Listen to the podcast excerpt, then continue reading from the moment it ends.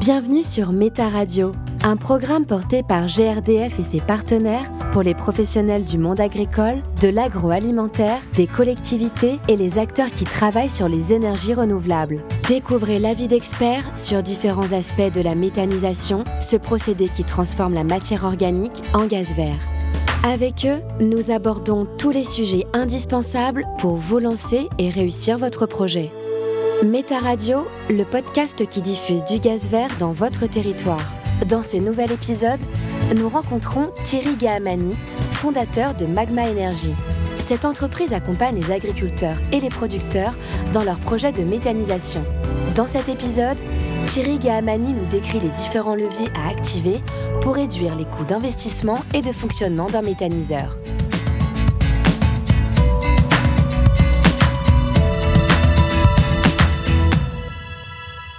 Et bienvenue dans ce nouvel épisode de Méta Radio. Aujourd'hui, nous recevons Thierry Gahamani. Bonjour. Bonjour. Vous êtes le fondateur de Magma Energy. Magma Energy, c'est une centrale d'achat qui permet de massifier les achats d'organes et de services spécifiques aux unités de méthanisation. Thierry Gahamani, Magma est né d'un constat. Est-ce que vous pouvez nous dire lequel? Le premier constat, c'était le nombre de projets qui étaient en attente de construction. Il y avait plus de 1500 projets en attente de construction. Deuxième point, c'était la baisse des coûts de production d'énergie qui nous avaient été imposés par euh, la PPE, la programmation pluriannuelle de l'énergie. Et puis le troisième point, c'est euh, qu'une bonne partie de ces équipements ou ces services peuvent être standardisés. C'est ces trois points qui m'ont permis derrière de regarder pour dire, bah tiens, là, il y a peut-être quelque chose à faire. Il y a un accompagnement qu'on peut apporter au monde agricole, d'où la naissance de Magma Energy.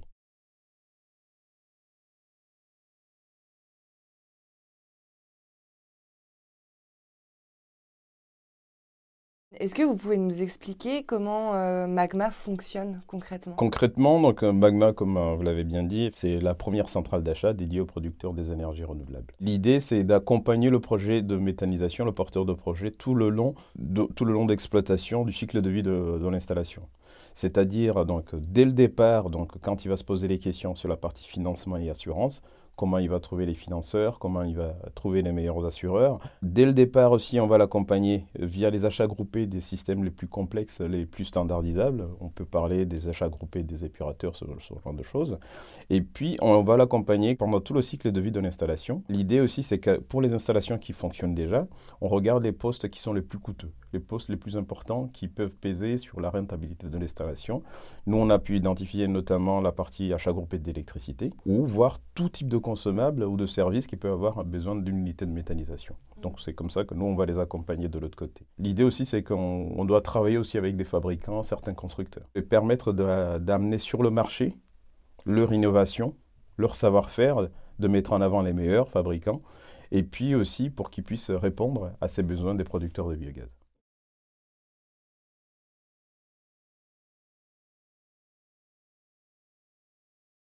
Parlons du contexte euh, réglementaire. Il est de plus en plus contraignant ou est-ce qu'il permet de structurer le marché? Le contexte euh, réglementaire, il est de plus en plus contraignant. Ça, tout le monde, euh, tout le monde vous le dira. Après, c'est aussi lié à la maturité. C'est la maturité aussi du marché qui veut ça. Dans la méthanisation, nous ne sommes plus dans la phase expérimentale où on est en train de juste de construire des installations pour voir comment ça marche. On les construit parce qu'on sait que ça marche et on a déjà prouvé j'allais dire, euh, bah, 1200 fois. Parce qu'il y a plus de 1200 installations qui tournent déjà, qui produisent du gaz, dont 360 qui injectent déjà sur les réseaux, les réseaux gaziers GRDF ou GRT Gaz ou autres gestionnaires. Et euh, donc, c'est des choses qu'on arrive à faire. Donc euh, là, on est entré dans la phase de maturité, ce qui fait que de l'autre côté aussi, il y a le pouvoir public qui baisse en disant, bah tiens, vous êtes, on est en train d'enlever les petits trous des, vélos pour qu'on puisse apprendre à faire du vélo tout seul.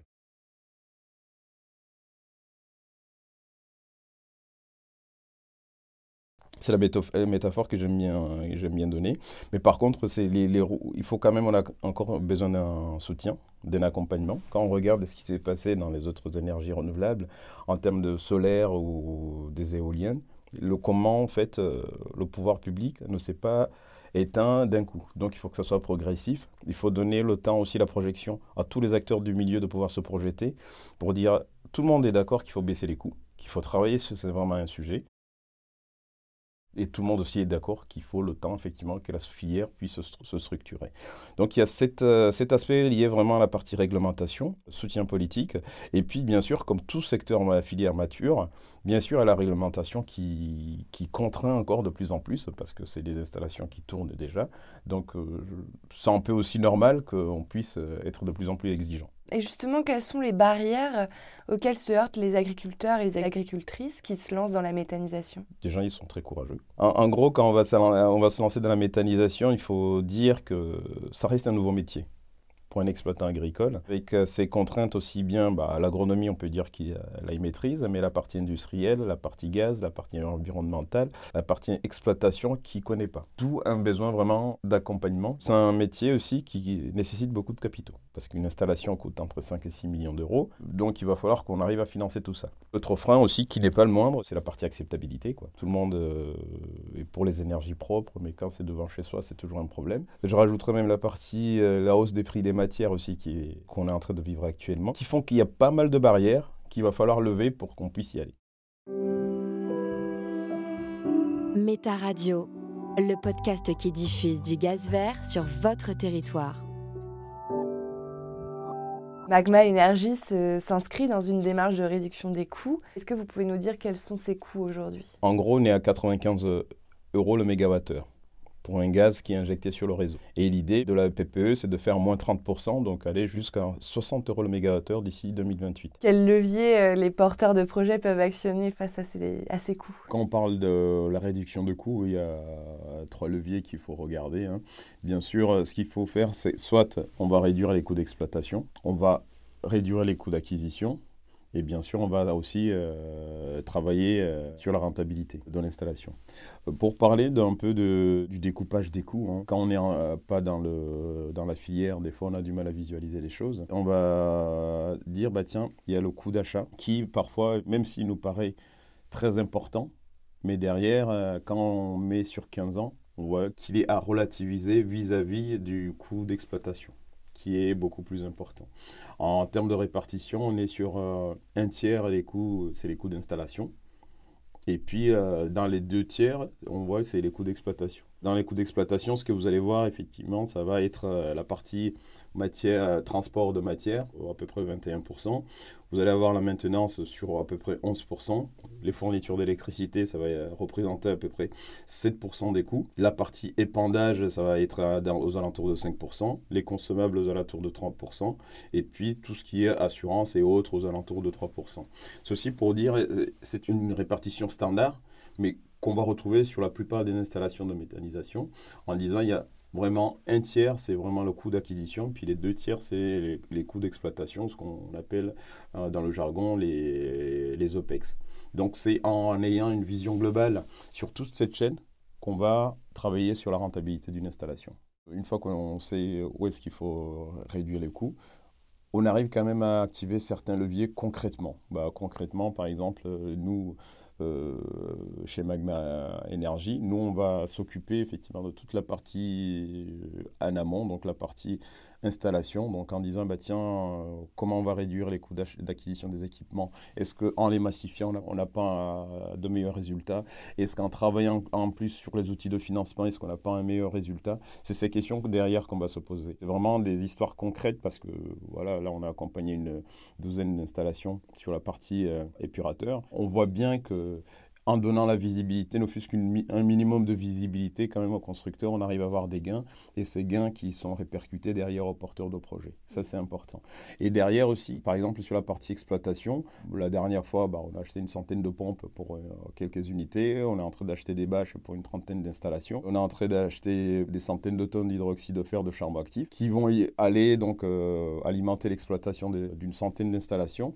Et au fait, c'est ces, petites actions, même si chaque... Euh, sur euh, un panier moyen, il va peut-être gagner 100 euros, 200 euros, quelque chose comme ça. Au vu des montants engagés, on peut se dire que ce n'est pas énorme parce qu'on parle de quelques millions. Mais quand on extrapole ces chiffres sur 15 ans, on voit bien que quand même ça va toucher vraiment à la rentabilité. Un autre point aussi à voir, c'est que il y a les coûts des matières qui sont en train de monter. Quand on se disait effectivement, bah, on a bloqué le prix de, vente de gaz à un niveau qui permet aux producteurs de projets de pouvoir conduire son projet avec une rentabilité acceptable, on est en train de voir en fait que cette, euh, la montée du coût des matières va venir effectivement grignoter cette rentabilité parce que lui, il a bloqué un prix d'achat. Sauf qu'effectivement, les dépenses derrière aussi sont en train de remonter, donc qui vont à un certain moment rattraper.